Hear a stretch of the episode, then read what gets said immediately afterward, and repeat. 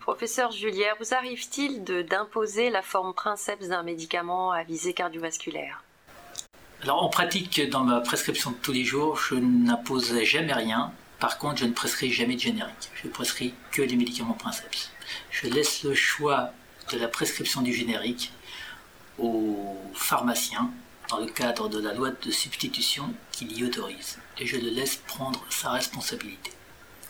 Je ne trouve pas très normal qu'il euh, se permette de modifier la prescription d'un médecin en ne prescrivant pas un médicament générique strictement identique au produit prescrit.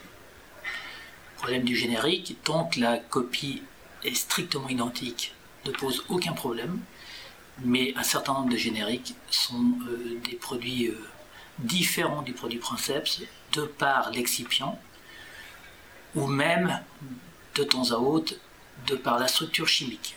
On a un excellent exemple qui est le clopidogrel, puisque le sel utilisé pour les génériques n'est pas le même sel que le produit Princeps. Je vous remercie.